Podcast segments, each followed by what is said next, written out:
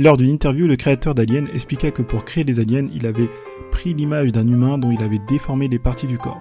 Chose relativement simple, mais il fallait y penser. Dans cet épisode, nous allons parler de créativité et des moyens pour la développer. Mais avant ça, jingle. Salut, je suis Jeff Roche, je suis podcasteur et créateur de contenu. J'aime partager les sujets du quotidien des créateurs de contenu, je les aide à améliorer leur activité et vivre de leur contenu. Si tu es youtubeur, entrepreneur vous êtes des créateurs de contenu. Bienvenue sur le Jeff Roche Podcast. La créativité est la somme des choses que vous avez vues, entendues, entrepris et vécues durant le long de votre vie. Elle a pour couleur votre culture et votre environnement, et bien sûr vos tendances. La créativité est l'un des ingrédients appréciés des originaux et des personnes atypiques. Pour autant, chacun de nous sommes capables de créativité et ce monopole n'est pas détenu des artistes ou à un sexe. Elle est une interprétation de notre monde intérieur et donne vie à notre volonté et à notre besoin d'expression. Étant influenceur, entrepreneur, youtubeur, la créativité nous sert à nous différencier des autres en y mettant notre touche personnelle afin d'apporter un contenu original à notre audience. Je vous citerai quelques bonnes pratiques pour améliorer et entretenir votre créativité. Pratique numéro 1. Dites-vous, je n'aurai pas peur de ma créativité, c'est ma force. La peur de mal faire, d'être ridicule, d'être jugé et bien d'autres raisons peuvent être un frein à votre créativité. Personne n'aime la critique, même constructive, car elle tend à vouloir dans un premier temps démolir ce que nous faisons. Créer est un droit naturel et il vous faut accepter votre créativité pour ce qu'elle est. Chercher à plaire à tout le monde est une mauvaise manière d'être créatif.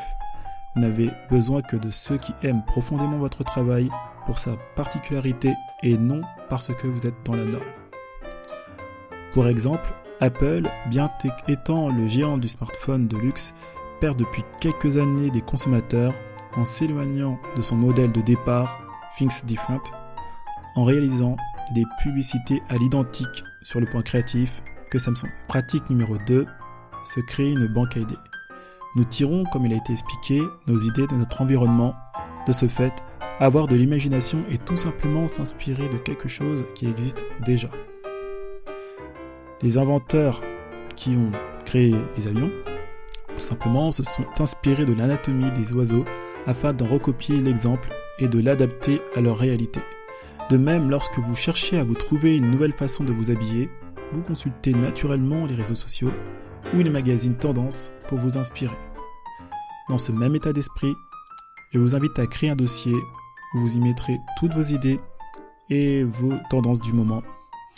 Et lorsque viendra la page blanche, vous n'aurez plus qu'à piocher. Pratique numéro 3, avoir des passions. Les passions sont des fils conducteurs pour la libération et le renouvellement de vos idées. Votre esprit créatif a besoin d'être au contact à d'autres formes d'activités afin de trouver de nouvelles inspirations et de se reposer et bien sûr d'évacuer votre stress. Certaines activités peuvent même améliorer sous forme de jeu votre concentration et votre clairvoyance, ce qui vous sera d'une grande aide lorsque vous vous pencherez sur des projets qui vous demanderont bien plus que d'ordinaire. Pratique numéro 4, simplifier son système créatif. On dit qu'un projet est parfait lorsqu'il n'y a plus rien à retirer. Simplifier votre système créatif favorise la bonne compréhension de votre projet ou de votre message. La simplicité de votre système vous amène à diriger toute l'énergie nécessaire à votre projet vers l'essentiel. Pratique numéro 5, se mettre des contraintes. Les contraintes créatives permettent de créer un cadre qui vous obligera à sortir de votre zone de confort. Plus les contraintes seront fortes, plus vous en appellerez à vos capacités latentes pour exprimer votre créativité. Les contraintes créatives demandent plus de travail et de précision. De ce fait, c'est un bon moyen pour améliorer et maîtriser certains aspects de votre pratique créative.